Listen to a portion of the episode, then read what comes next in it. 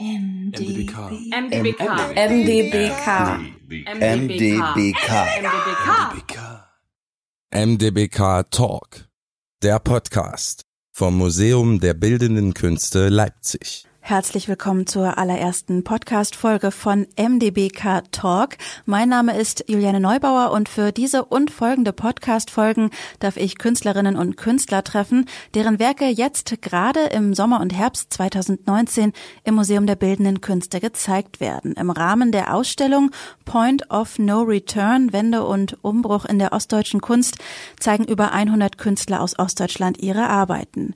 Mit einigen von ihnen werde ich in den nächsten Wochen über ihre Kunst sprechen und darüber, wie sie die Zeit vor, während und nach der Wiedervereinigung erlebt haben und wo sie bzw. ostdeutsche Kunst heute eigentlich stehen. Für diese Folge treffe ich die in Leipzig lebende Malerin Doris Ziegler. Eigentlich sind wir in ihrem Plagwitzer Atelier unterm Dach verabredet. Bei über 30 Grad Innentemperatur entscheiden wir uns dann aber doch für die Galerieräume der Irrgang Galerie in der Leipziger Innenstadt, wo wir umgeben sind von ihren Bildern aus genau der Zeit, über die wir sprechen wollen. Ende der 80er bis Mitte der 90er Jahre und auch ein paar neuere Werke sind darunter. Die Bilder können Sie hier im Podcast leider nicht sehen, aber den atmosphärischen Raumhall, den kann man etwas hören. Ich bin Doris Ziegler und lebe seit 1969, seit meinem Studium in Leipzig, habe 74 Diplom gemacht und seitdem male ich Bilder unter verschiedenen Bedingungen und Prämissen natürlich hat sich auch viel geändert. Darüber wollen wir ja sprechen, ja. Ich finde es sehr schön, dass Sie den Auftakt für unsere Podcast-Reihe MDBK Talk geben in der aktuellen Ausstellung Point of No Return, in der ostdeutsche Kunst, die vor, während und nach dem Mauerfall entstanden ist, in einem sehr großen Umfang gezeigt wird. Da bieten Ihre Werke für mich schon auch eine Art Schlüsselmoment. Zum einen ist natürlich für ihre Bilder fast ein ganzer Ausstellungsraum zur Verfügung gestellt worden. Darin finden acht ihrer großformatigen Malereien Platz, die sie in dieser Konstellation eben bisher auch noch nicht gezeigt haben oder noch nicht zeigen konnten.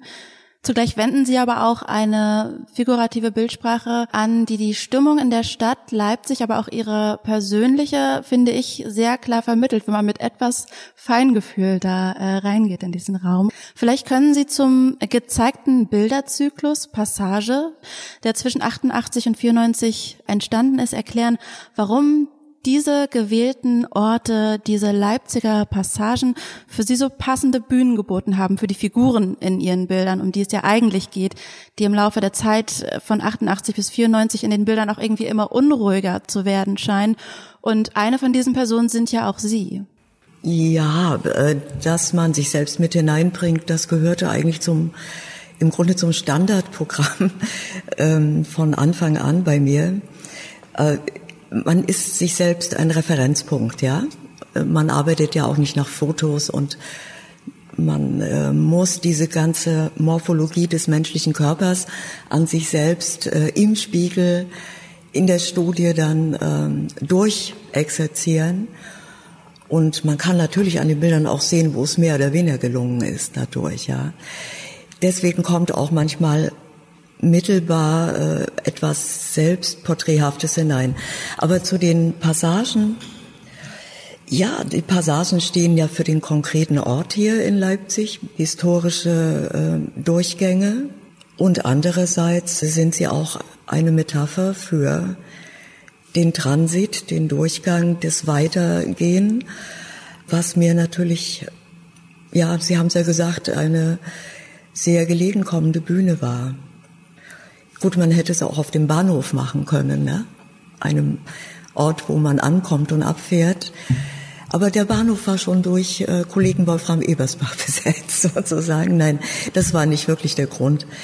Ähm, mir gefallen die Dinge einfach. Die sind einfach schön. Und die Menschen, die ich dort hineingesetzt habe, interessanterweise auch für mich jetzt im Rückblick, es fing ja so 87, 88 an mit den Passagen. Da sitzen meine Freunde oder erfundene Personen oder wie auch Frida Kahlo, die sitzen wie in ein Riegel äh, in der Passage sie sind nicht am Durchgehen, am Aufstehen und Weggehen, sondern sie sind in einer Warteposition, in einer fast resignativen Wartestellung und äh, das bricht dann tatsächlich in diesen gleichen Passagen auf. Da kommt Bewegung hinein. Vielleicht können Sie, Frau Ziegler, für unsere Hörer mal mit äh, uns gemeinsam in ein Bild hineingehen und uns beschreiben, was man auf dem Bild in der Malerei zu sehen bekommt. Ich nehme jetzt mal ein Bild, was von der Größe her das auffälligste ist, das auch formal für mich ähm, problematischste an allen Bildern und in Teilen äh, auch nicht fertiggestellt, aber auch nicht gelungen. Auf der anderen Seite aber doch ähm, aufgeladen mit so viel Zeitbezügen, dass ich jetzt der Meinung bin, man sollte es, auch wenn es Schwächen hat, zeigen, weil es äh, wie ein Dokument einer Befindlichkeit, die 87, 8, naja, sagen wir 88, 89, also kurz bevor sich alles drehte, äh, sehr, sehr massiv auch äh, in uns, ich sag mal, ich nehme mal auch die anderen mit, der in uns da war. Natürlich, als ich das konzipiert habe, war von Aufbruch noch überhaupt keine Rede.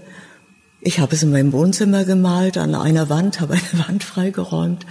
Ja, und habe mir vorgestellt, wie es wäre, wenn äh, wir alle, aber nicht nur wir, die Künstler, sondern möglichst viele Leute sich zeigen. Nicht unbedingt ans Demonstration, an Umbruch gedacht, aber sich einfach offen zeigen, sich nicht mehr verstecken, sich sogar nackt zeigen, also ohne eine Verkleidung, ja, und ohne eine Maske, wie es in diesem gewohnten Doppelleben, das man ja letztlich geführt hat, eben üblich war.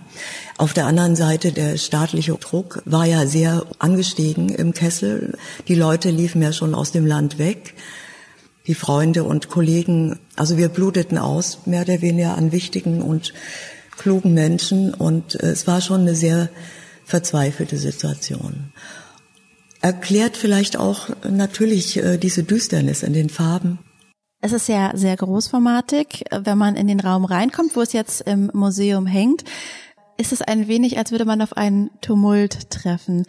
Ich würde gerne von Ihnen wissen, wie das war. Sie haben 74 Ihr Malereistudium an der HGB beendet und das erste Bild, was jetzt in der Ausstellung hängt, ist von 88.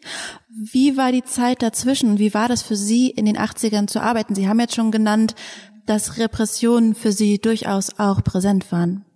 Ich gehöre nicht zu denen, die jetzt tatsächlich unter direkten Repressionen gelitten haben. Äh, ich hatte ein kleines Kind. Ich habe nicht viel riskiert und stehe da nach wie vor dazu.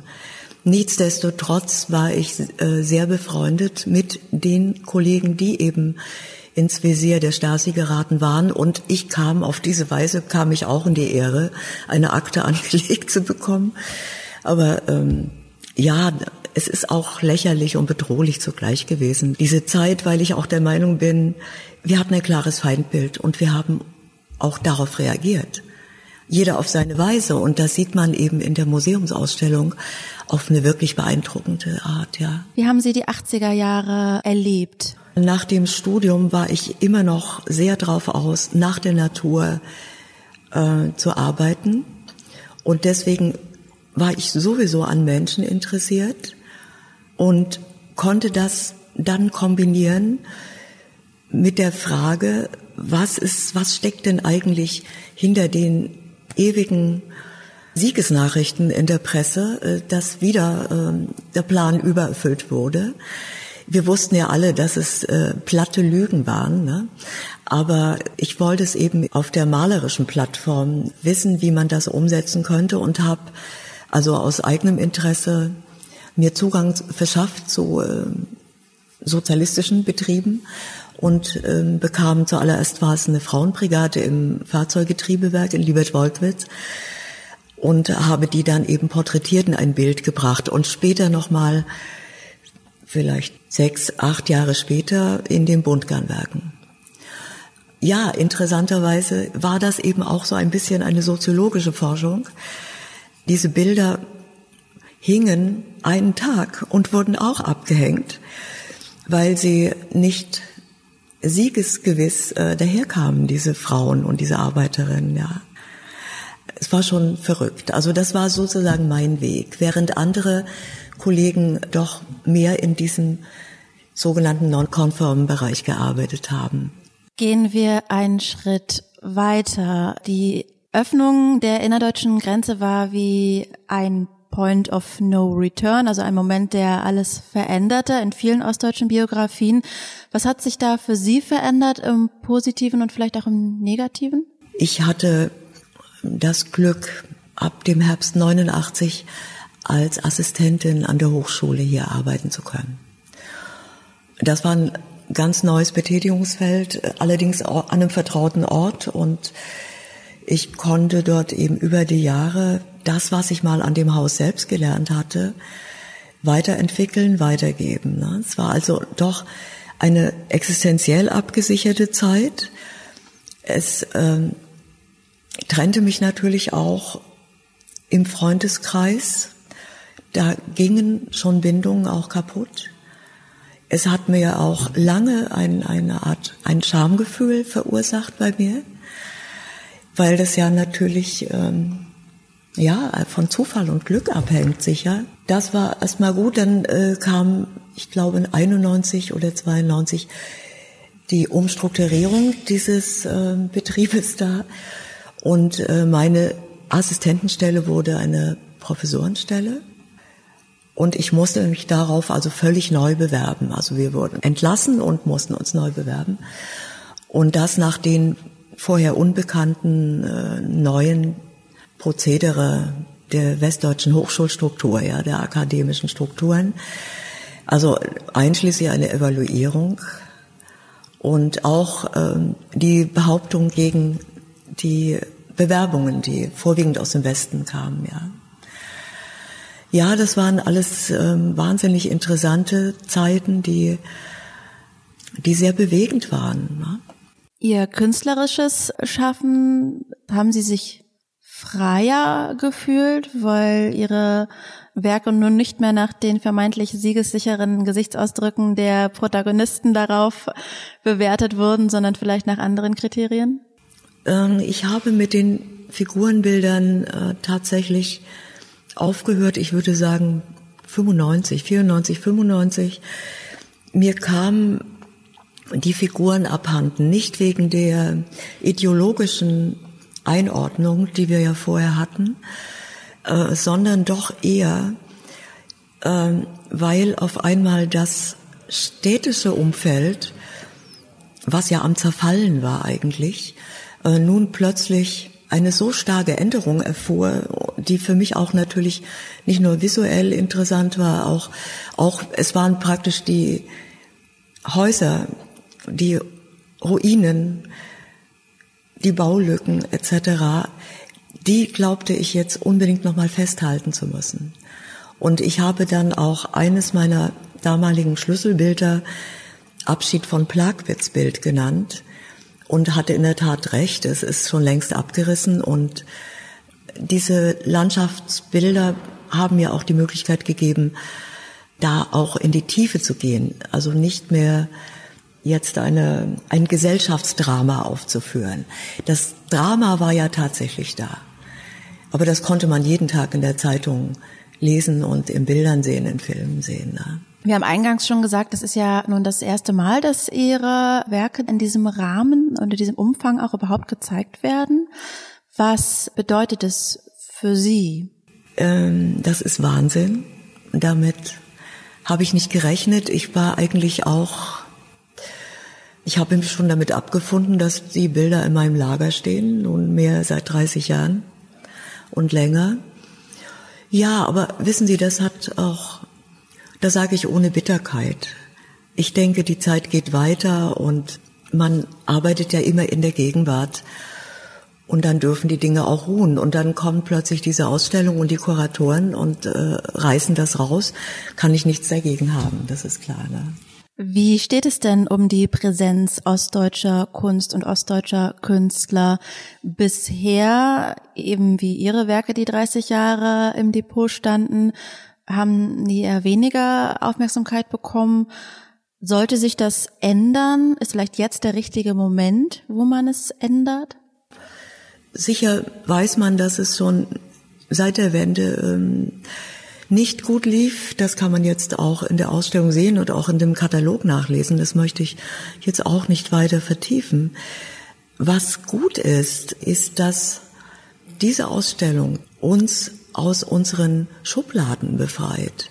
Wir sind ja irgendwie in die Schublade DDR-Kunst gesteckt worden und auch immer noch drin. Also ja, bei aller Brüderlichkeit und Schwesterlichkeit.